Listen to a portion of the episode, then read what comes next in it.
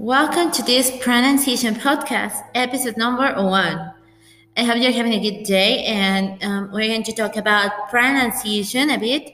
You know, uh, the pronunciation is my thing, and not just how I say thing, with a pop in my G sound at the end because it ends with an NG. So you don't really release the G here, think. And I hope you're practicing it with me right now. Anyway, pronunciation is my thing and the thing that is my real thing, the thing that I'm really obsessed about is drum roll, ladies and gentlemen, the schwa. Yes, the schwa sound, the secret of American pronunciation, the sound that is unnoticeable yet.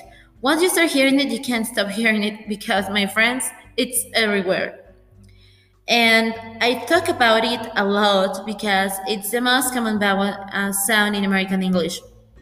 And it's essential for pronunciation, but also for intonation and the rhythm, and reductions, and knowing where to put the stress in a sentence. And we need to understand this concept, and this is what this episode is all about. So let's get started. Let's first um, of all understand how to make the schwa sound. Well, basically, the last thing you need to think about is how to make it. Because if you try to make it, uh, if you try too hard, then you're losing the whole purpose of this sound because this is the most effortless sound of human mouth can make. Um, and it sounds something like this. Uh, uh.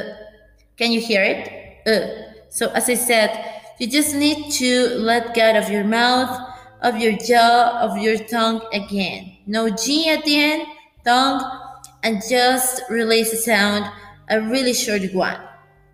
Okay, now if you hear something like E, that means your tongue is too high. If you hear something like A, your mouth is your, your mouth has to open. If you hear U, your lips are rounded. So relax your lips, don't open your mouth, relax relax the tongue, uh, release the sound uh. Now, uh, if it is hard to pronounce the sound, let's try to pronounce a consonant cluster like K G like a K sound and G K G or P B. Well, it may be easier for you to pronounce this consonant cluster. You'll be surprised that you hear uh, that there is a schwa hiding there between. Uh, just the sounds because you have to make uh, a sound between those two consonants because both of those consonants like P and B and K and G are produced in the same place.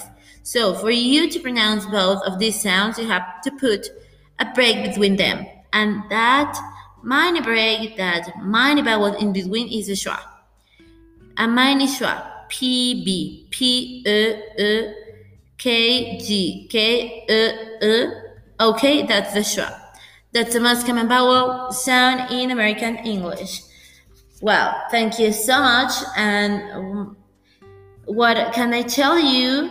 I really appreciate the fact that you decided to tune in to this episode and to this podcast.